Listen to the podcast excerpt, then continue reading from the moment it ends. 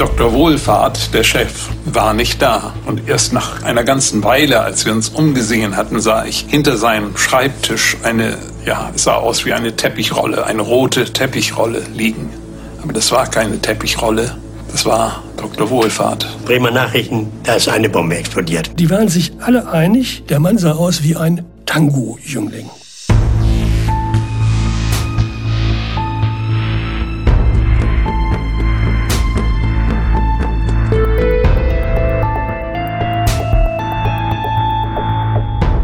Mord Nordwest.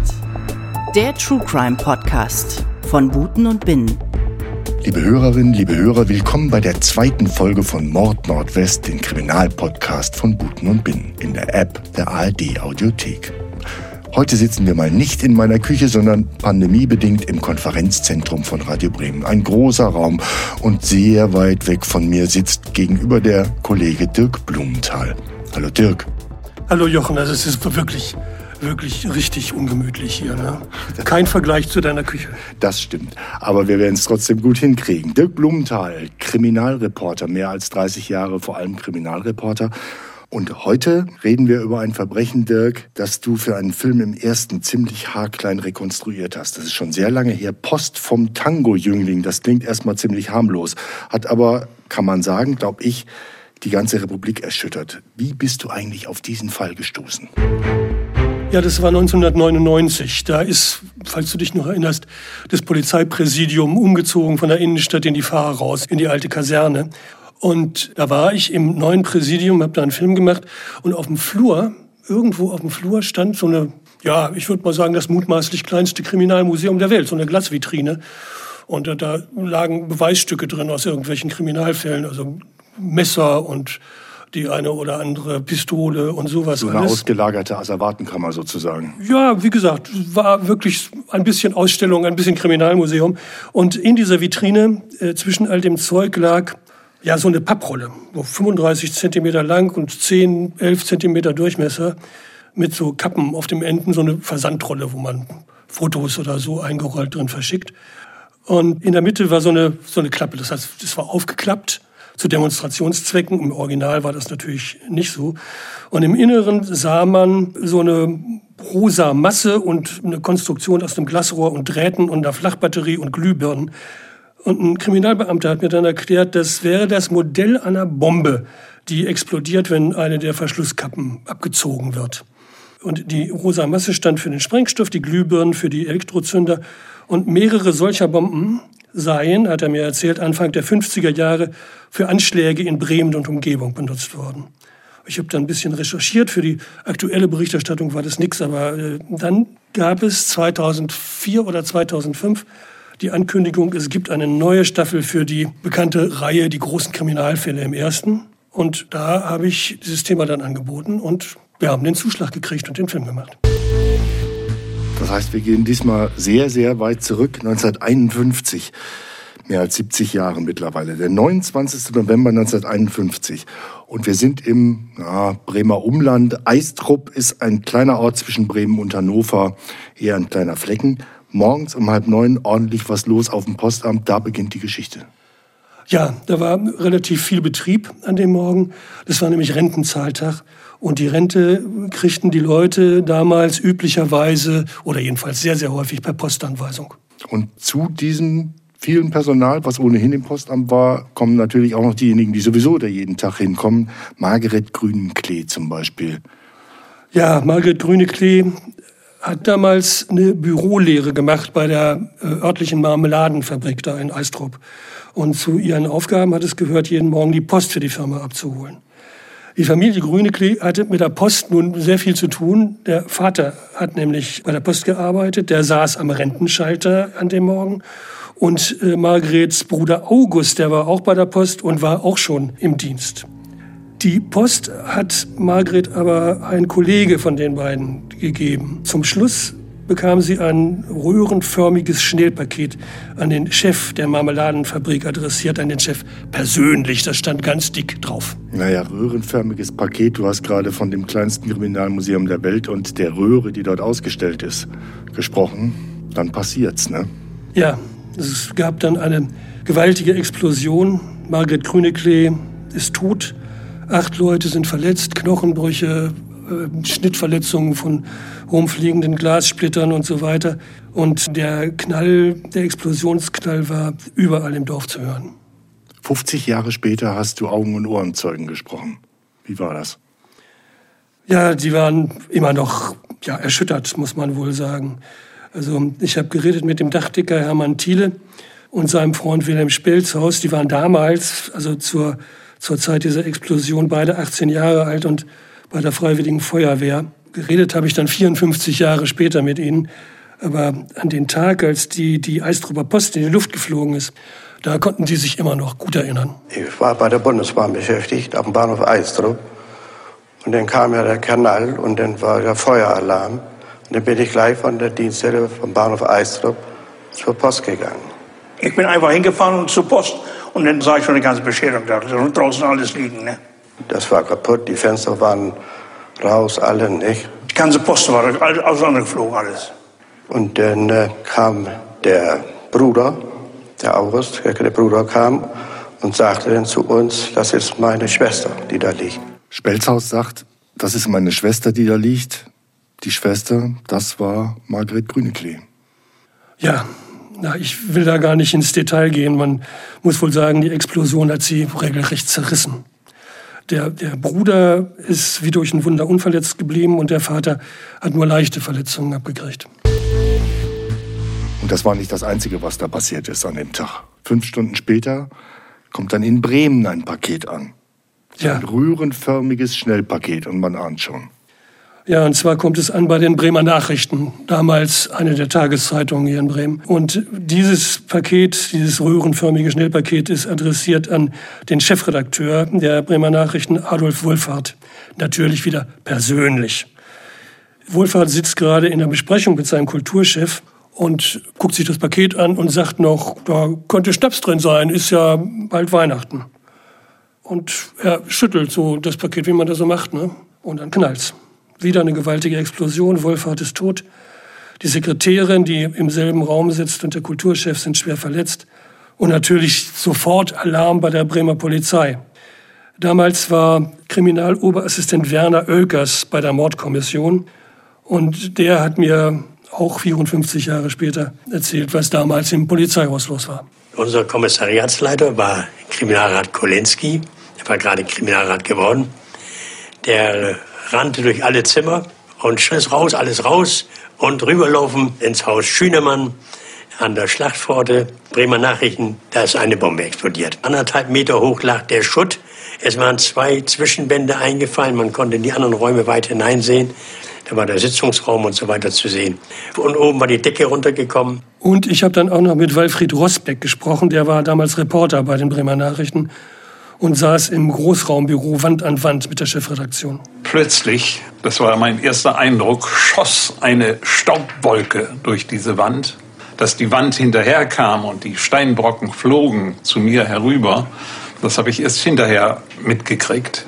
Also das heißt, der Rosbeck hätte auch tot sein können, wie viele andere auch. Ja, aber Rosbeck war Reporter, ne? Der war einiges gewöhnt. Und äh, er hat mir ziemlich nüchtern eigentlich erzählt, was da damals los war und wie er das erlebt hat. Zum Beispiel davon, was er und seine Kollegen gesehen haben, als sie ins zerstörte Chefredakteursbüro reingekommen sind. Dr. Wohlfahrt, der Chef, war nicht da. Und erst nach einer ganzen Weile, als wir uns umgesehen hatten, sah ich hinter seinem Schreibtisch eine, ja, es sah aus wie eine Teppichrolle, eine rote Teppichrolle liegen. Aber das war keine Teppichrolle, das war Dr. Wohlfahrt. Die Polizei geht sofort an die Öffentlichkeit und warnt vor röhrenförmigen Schnellpaketen mit unbekanntem Absender und Aufklebern und so weiter. Und Radio Bremen bringt Eilmeldungen. Da ist aber der Zusammenhang mit der Explosion in Eistrup noch gar nicht klar. Jetzt hatten wir Eistrup und Bremen, aber die Serie ist noch nicht vorbei. Jetzt sind wir in Pferden. Das liegt zwischen Eistrup und Bremen wiederum.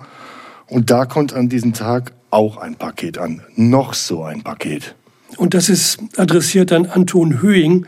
Das ist der Chef des Kraftfutterwerks Niedersachsen, also ein, ein Tierfutterwerk. Und äh, dem Höing kommt das Paket komisch vor. weil da so seltsame Siegel an den Kappen der Pappröhre sind, sehr betonte Hinweise, nur vom Empfänger persönlich zu öffnen und von dem angeblichen Absender, einem Institut für angewandte Ernährungswissenschaft aus Bremen, hat er vorher nie gehört.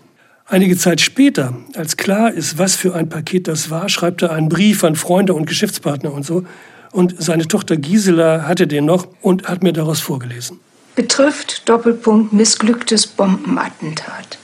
Die starke, freudige Anteilnahme an meiner Errettung vor dem feigen Meuchelmord hat mich tief bewegt. Das Paket war morgens ca. 8.45 Uhr von unserem Boten mit den übrigen Wertsendungen von der Post geholt und mit noch eingegangenen acht bis zehn Mustertüten, Getreideproben und so weiter auf meinen Schreibtisch gelegt worden, wo ich es gegen 9 Uhr zu Gesicht bekam. Aber Höhing hat erstmal eine ganze Menge zu tun und erst gegen Mittag macht er das seltsame Paket sehr, sehr, sehr vorsichtig auf. Ich sah dann, dass vom Pappdeckel ein Draht in ein darunter befindliches Röhrchen führte, das von einer festen, dunklen Masse, die den ganzen Raum ausfüllte, umgeben war. Ich sagte meinen beiden Mitarbeitern, die unmittelbar vor mir standen, hier stimmt etwas nicht. Und das ist ja irre. Also das heißt, dieser Direktor Höhing hat überhaupt keine Ahnung von den Explosionen in Eistrup und Bremen, macht aber das Paket auf und es passiert, ja, nix. Was hat er gemacht? Der hat die Verschlusskappe wieder auf diese Röhre gemacht und hat das Paket in den Keller bringen lassen zur Sicherheit. Und hat dann die Polizei angerufen und hat gesagt, ja, da hat mir jemand so ein komisches Paket geschickt. Wahrscheinlich eine harmlose Stinkbombe oder so. Aber kommen Sie doch mal vorbei und gucken Sie sich das mal an. Ja, harmlose Stinkbombe war es ja nicht. Man ahnt dunkel, es war eine selbe Bombe wie in Bremen und in Eistrup vorher. Ja, eine Rohrbombe, also Pappröhre mit gut einem Kilo Sprengstoff drin. Sprengstoffmarke Donarit. Das war damals professioneller Sprengstoff, der gerne in Steinbrüchen zum Beispiel benutzt worden ist. Und diese, diese Bombe, die an Höhen geschickt worden ist, ist äh, natürlich das Original des Modells, das ich dann später im Bremer Kriminalmuseum gesehen habe. Eins ist dabei noch ganz wichtig, diese Bombe hätte eigentlich auch hochgehen müssen. Das ist nur deshalb nicht passiert, weil die Batterie kaputt war. Das heißt, der Höhen hat wahnsinniges Glück gehabt. Ja. Also dieses vorsichtige Aufmachen dieser Kappe hätte schon gereicht, haben die, die Techniker der Polizei später festgestellt. Aber wie gesagt, Batterie war kaputt. Anton Höhing hat das nie erfahren. Und seine Tochter wusste das auch nicht, bis ich sie erzählt habe. Naja, wie gesagt, die Bombe ist dann der Polizei in die Hände geraten und äh, hat wichtige Ansätze natürlich geliefert für die weiteren Ermittlungen. Jetzt stelle ich mir vor, zwei geglückte, wenn man geglückt sagen darf, also zwei Explosionen, zwei geglückte Anschläge, ein Fastanschlag. Ich ahne dunkel, was dann losging. Zeitungen, Rundfunk, die Wochenschau, in den Kinos, Großfahndung, jede Menge Spekulationen. Du hast das in deinem Film beschrieben. Die ganze Republik war erschüttert, oder? Ja, also nicht nur die ganze Republik, das ging bis ins Ausland. Also auch die in den Nachbarländern, Frankreich und so weiter, ist darüber berichtet worden. Und gab natürlich jede Menge Spekulationen wer dahinter stecken könnte, hinter diesen Anschlägen. Da gab es natürlich Leute, die haben gesagt, na ja gut, das werden wahrscheinlich alte Nazis sein, die Sechs aus ihren Jahre Löchern gekrochen ja. sind und die neue junge Republik irgendwie destabilisieren wollen. Und andere haben gesagt, ja, wir haben Kalten Krieg, das waren die Kommunisten aus Moskau. Einige Leute haben das auch politisch zu nutzen versucht und haben vom rechten Rand der, der jungen Republik und haben gleich wieder nach der Wiedereinführung der Todesstrafe gerufen. Und bei der Polizei habe ich aus seinem Film gelernt, war schwer was los. Da wurden Feldbetten aufgebaut, die haben rund um die Uhr ermittelt. Sonderkommission in Zusammenarbeit mit Pferden, 60 Beamte unterwegs. Und die brauchen dann gar nicht lange, bis sie einen ersten handfesten Verdacht haben. Und jetzt sehr gespannt, wer versendet drei Briefbomben? Ja, ziemlich schnell haben sich da Zeugen gemeldet. Und die haben sich erinnert an einen jungen, elegant angezogenen Mann mit Hut und mit einem ziemlich auffälligen Kamelhaarmantel. Und der hatte in Pferden und in Bremen komisch aussehende röhrenförmige Schnellpakete aufgegeben. Und einer, der auch so aussah, hatte aus einem Bremer Postamt bei der Marmeladenfabrik in Eistrup und im Kraftfutterwerk angerufen und gefragt, ob die Chefs am nächsten Tag da sein würden. Das heißt, das war richtig von langer Hand geplant und er hat richtig versucht sicherzustellen, dass seine Opfer auch wirklich da sind und diese Pakete aufmachen, oder? Ja, genau so ist es gewesen. Ne? Hohe kriminelle Energie. Ja, und dass er beobachtet worden ist, da im Postamt äh, beim Telefonieren, das hängt natürlich damit zusammen, dass das damals üblich war. Man ging gerne in ein Postamt. So viele Telefonzellen gab es noch nicht. Leute hatten zu Hause zum Teil auch noch kein Telefon. Man ging in ein Postamt und meldete das Gespräch an, sagte, den und den will ich anrufen. Dann geht man in eine Kabine und das Gespräch wurde dann dahingestellt. Und äh, hinterher hat man das dann bezahlt. Egal, welche Zeugen diese Beobachtungen gemacht hatten in den Postämtern, äh, die waren sich alle einig, der Mann sah aus wie ein Tango-Jüngling. Und das heißt, wie so, so ein kam dieser Name in die Welt. Wie so ein Eintänzer in einem Tantencafé. Ja, also das ist dann auch bei der Polizei der übliche Ausdruck geworden für den mutmaßlichen Täter. Und Werner Oelkers hat mir dann mal zu erläutern versucht, was man darunter zu verstehen hat. Was ist das, ein Tango-Jüngling? Also wir haben damals davon, sind davon ausgegangen, ein bisschen wiegender Gang, diese elegante Erscheinung, dunkle Koteletten, dunkles Haar, möglichst geölt und so diese ganze äußerliche Erscheinung. Die Großverhandlung ging dann richtig los. Wer ist der Tango-Jüngling? Nach dem Tango-Jüngling. Und zwar eine Großverhandlung, die es vorher noch nie so gegeben hat, habe ich bei dir gelernt. Das kann man so sagen. Also auch danach über Jahrzehnte nicht annähernde Größenordnung. Was Fahndungsaktionen angeht, hat es später nur noch bei der Fahndung nach der RAF gegeben. Also damals jedenfalls hat die Polizei 10.000 Steckbriefe mit der Beschreibung des Tango-Jünglings drucken lassen und verteilt. 10.000 Mark Belohnung sind ausgesetzt worden, die Grenzen sind dicht gemacht worden, die Polizei im benachbarten Ausland wird um Hilfe gebeten. Und es gehen in der Tat Hunderte von Hinweisen ein. Psychopathen bezichtigen sich selbst, wie das bei vielen Kapitalverbrechen immer mal wieder der Fall ist. Und es gibt auch Festnahmen. Das muss ich jetzt ablesen. Äh, Festnahmen in Düsseldorf, Göttingen, Münster, Nienburg, Niebüll und Mühldorf am Inn und in der Schweiz und alles nix. Das hat sich dann alles in Luft aufgelöst. Obwohl das so eine auffällige Erscheinung war, dass sich alle Zeugen, die ihn gesehen haben, vorher einig waren, der sieht aus wie ein Tango-Jüngling, bringt so eine Fahndung nichts. Aber eine Fahndung bringt dann doch was. Wenn schon die Polizei nicht weiterkommt, dann kommen aber die Kollegen aus den Bremer Nachrichten weiter. Ja, das kann man so sagen. Also die haben bei den Bremer Nachrichten parallel zur Sonderkommission der Polizei eine eigene Sonderkommission eingerichtet. Und bei Radio Bremen wahrscheinlich auch gemacht. Davon gehe ich aus, ja. ja. Aber äh, bei den Bremer Nachrichten auf jeden Fall sind sie auf eine sehr spezielle Idee verfallen, nämlich ein Phantombild anfertigen zu lassen. Ach, also die, Reporter, die Polizei nicht gemacht. Die Polizei hat das nicht gemacht. Das war damals in Deutschland noch gar nicht bekannt oder jedenfalls nicht üblich. Die Idee kommt aus den USA und einer der Bremer Nachrichtenreporter hatte das von da mitgebracht. Er war da mal hingereist und hatte da erfahren, dass man das macht. Also, Sie machen jetzt Folgendes. Die Reporter, die besuchen Augenzeugen und nehmen einen Zeichner mit und der versucht, den Verdächtigen nach den Angaben der Zeugen zu porträtieren. Wie gesagt, in Deutschland bis dahin meines Wissens ohne Beispiel bis dahin. Und das Ganze hat Erfolg. Denn nach der Veröffentlichung des Phantombilds ruft der Chefredakteur der Tageszeitung Die Harke aus Nienburg. Genau, aus Nienburg bei der Polizei an und erzählt, der Mann auf dem Bild da, der war kürzlich bei mir und wollte Journalist werden. Und dann sagt dieser Chefredakteur bei dem Telefongespräch mit der Polizei, das ist der Kerl, holt ihn ab. Und wer war der Kerl? Der Kerl hieß Erich von Hallatsch. Wir können den Namen hier nennen, weil er heute anders heißt, wenn er denn überhaupt noch lebt. Er hat seinen Namen vor Jahrzehnten geändert. Ein Adeliger. Ja, seine Mutter stammte angeblich aus altem ungarischem Adel. Die hatte ihn allerdings kurz nach der Geburt bei Pflegeeltern, ja, man muss wohl sagen, abgegeben und sich danach kaum noch um ihn gekümmert. Bei diesen Pflegeeltern hat er dann zur Tatzeit auch immer noch gelebt, in einem Dörfchen bei Nienburg.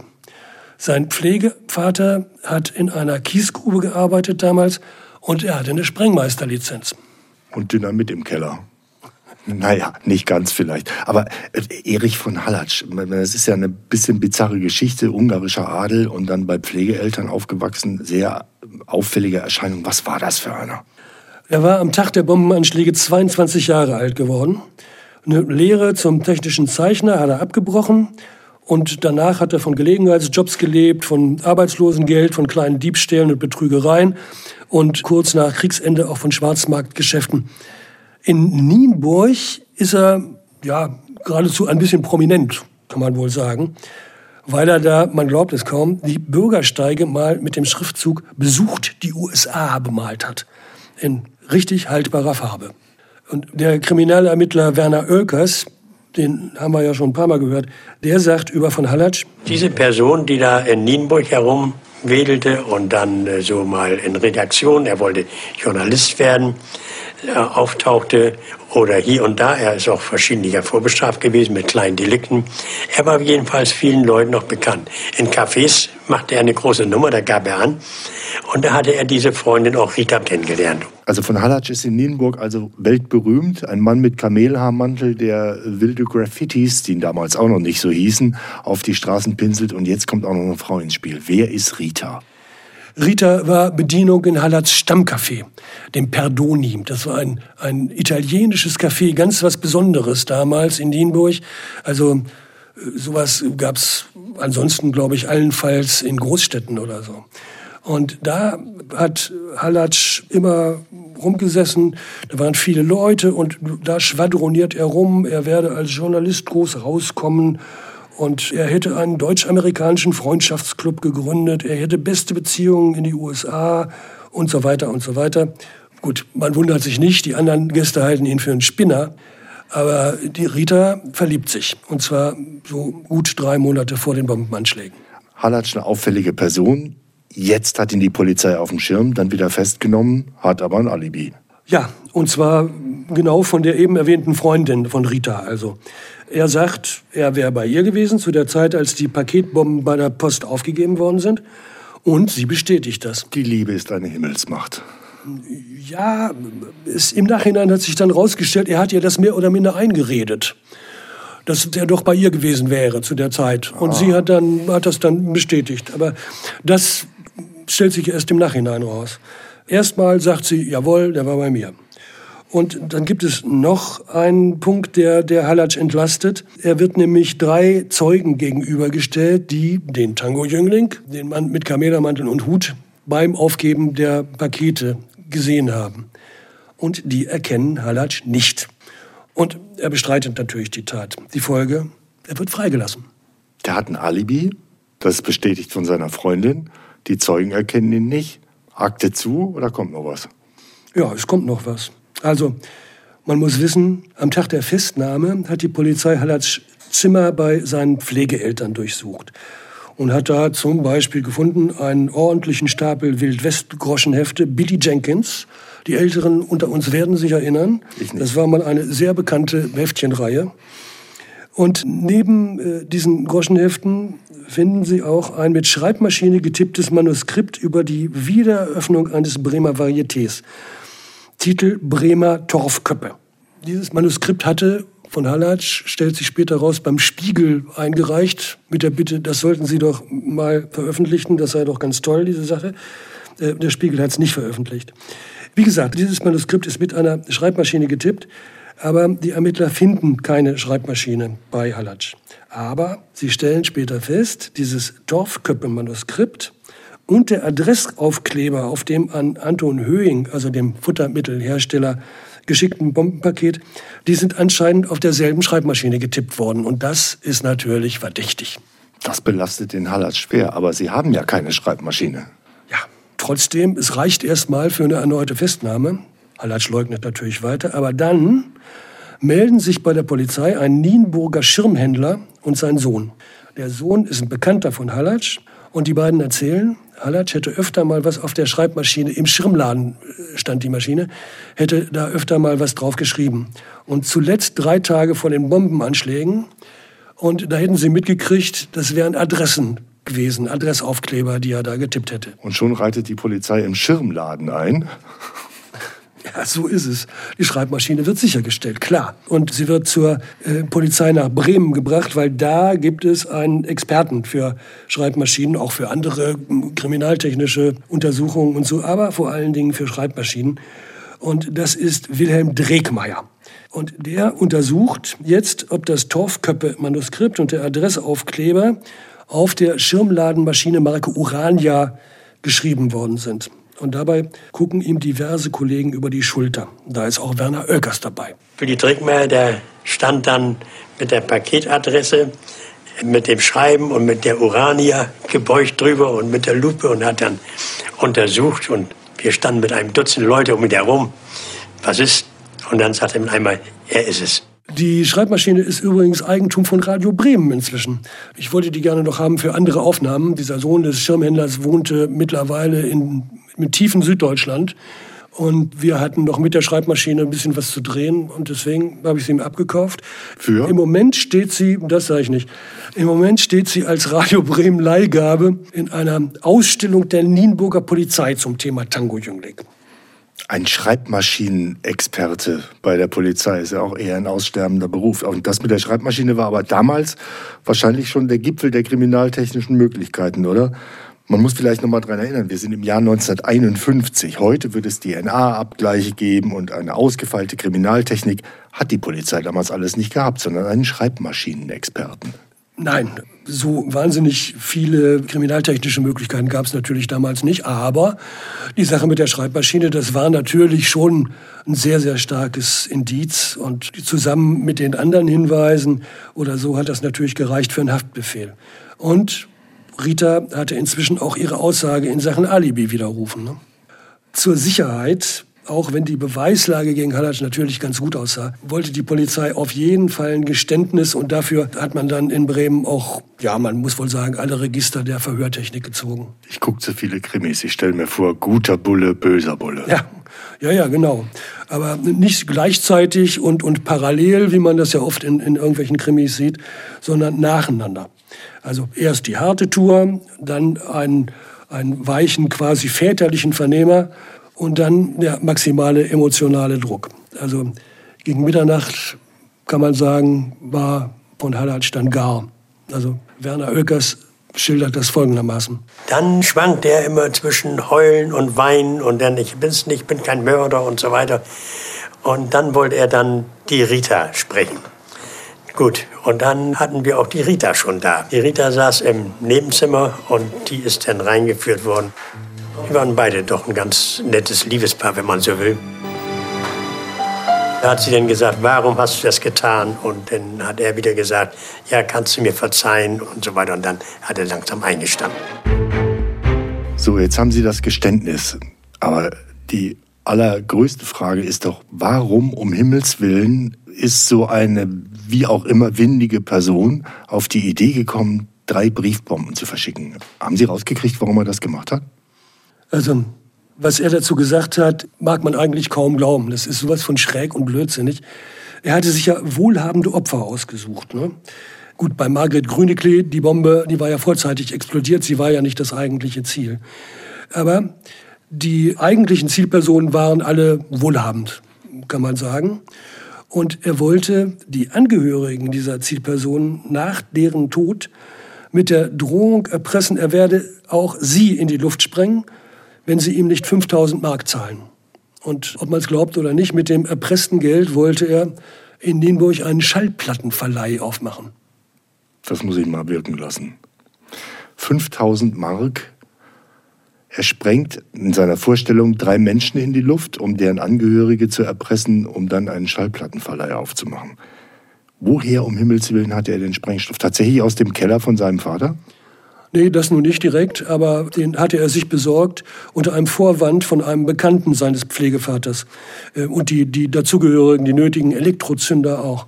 Also dem, diesem Bekannten hat er erzählt, der Pflegevater, der war ja Sprengmeister und durfte also mit Sprengstoff umgehen, der wollte äh, damit dicke Bombstümpfe aus der Erde sprengen. Jetzt hat die Polizei, jetzt hat die Staatsanwaltschaft doch eigentlich alles beisammen, bis hin zum Geständnis. Das heißt, kurzer Prozess. Ja, kann man so sagen.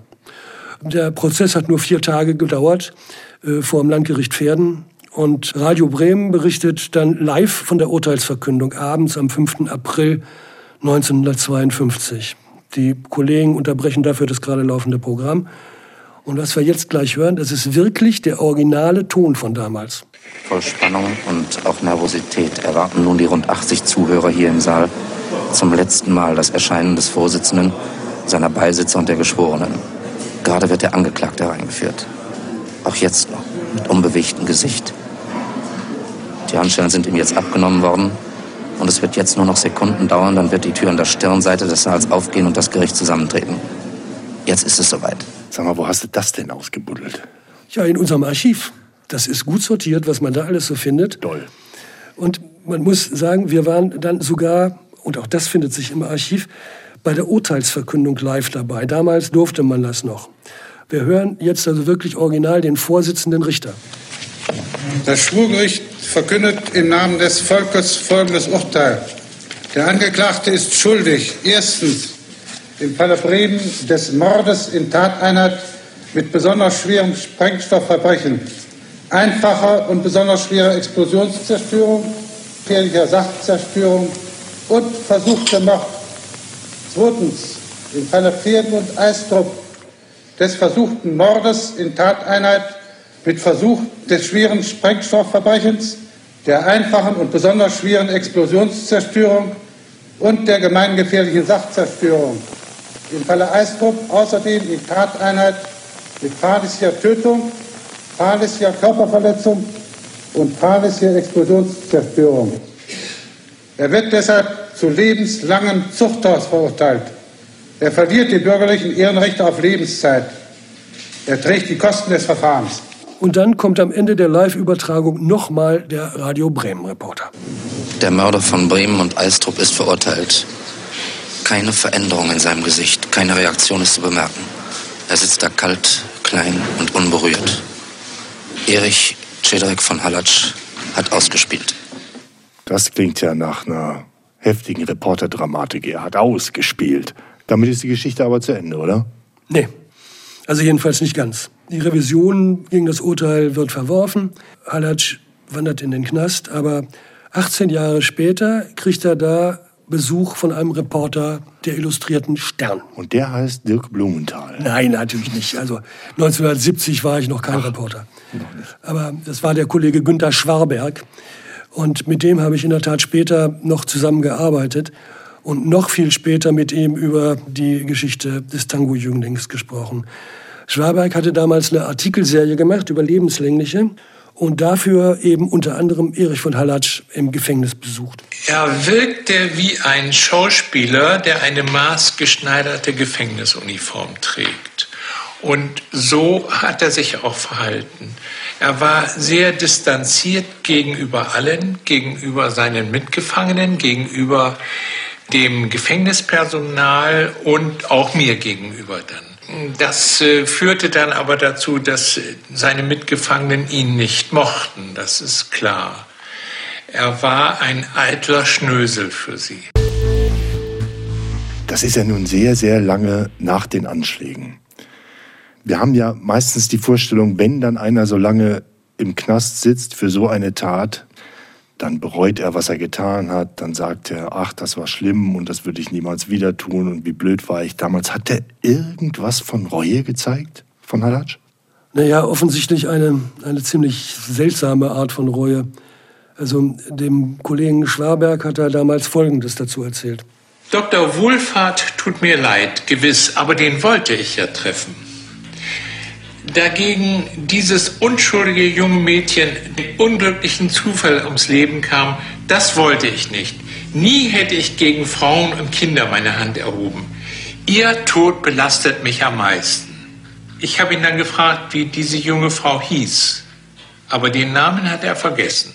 Na, Reue sieht anders aus. Den Namen hat er vergessen, den Namen des Opfers. Was wurde aus ihm eigentlich? Der ist fast 23 Jahre nach der Tat im September 1974 aus dem Gefängnis entlassen worden. Der, der damalige Ministerpräsident Kubel, glaube ich, war das damals noch, der hatte ihn begnadigt. Und danach ist er, nach allem, was wir wissen, man kann wohl sagen, auf die Füße gefallen. Hat eine reiche Witwe geheiratet, die reiche Witwe eines englischen Offiziers. Er hat seinen Namen ändern lassen und hat in der Folge eher unauffällig, wenn auch ziemlich luxuriös gelebt. Hast du eigentlich jemals versucht, gerade für den langen Film, fürs erste, den du gemacht hast, mit Erich von Hallatsch direkt zu reden? Oder ja, da vor die Kamera zu kriegen? Ja, klar, habe ich das probiert. Ich habe alles Mögliche probiert und äh, bin, muss ich eingestehen, am Ende einfach gescheitert. Ich habe also keine Adresse und äh, keine Telefonnummer von ihm aufgetrieben. Aber immerhin zwei Leute, die ihn kannten und noch Kontakt zu ihm hatten. Und einer davon hat ihn auch gefragt, ob er mit mir reden will. Und er wollte nicht, leider. Aber die beiden haben mir immerhin ein bisschen was erzählt, wie Halatsch damals 2005 gelebt hat. Und? Er hat angeblich nie wieder irgendeinen Job angenommen, sondern hat, er sie ja selber sagt, das Vermögen seiner Ehefrau verwaltet. Sie haben mir erzählt, er hätte Herzprobleme, er hätte Arthritis in beiden Knien und er verbringe viel Zeit damit, die Familiengeschichte der Familie von Halatsch zu erforschen. Und ob er noch lebt nach all der Zeit, wissen wir nicht. Keine Ahnung. Akte zu. Das war Post vom Tango-Jüngling, der zweite Fall von Mord Nordwest, dem Kriminalpodcast von Buten und Binnen. Danke, Dirk. Danke, Jochen. Zum Schluss habe ich noch einen Podcast-Tipp für Sie, und zwar vom Cosmo-Podcast Stories of Deutschland. Sina Schersand und Marius Notter sprechen im Podcast über typisch deutsche Absurditäten und nehmen Deutschlands absurdeste Schlagzeilen auseinander. Da geht es von Behördenwahnsinn über Nachbarschaftsstreitigkeiten bis hin zur eskalierten Kaffeefahrt. Hört da mal rein. Und am nächsten Donnerstag gibt es eine neue Folge von Mord Nordwest, dem True Crime Podcast von Buten und Bin, in der App der ARD Audiothek und überall dort, wo es Podcasts gibt. Nächste Woche geht es um einen Fall, der auch schon ein bisschen zurückliegt, nämlich um den Fall Carmen Kamper. Seien Sie wieder dabei. Vielen Dank fürs Zuhören.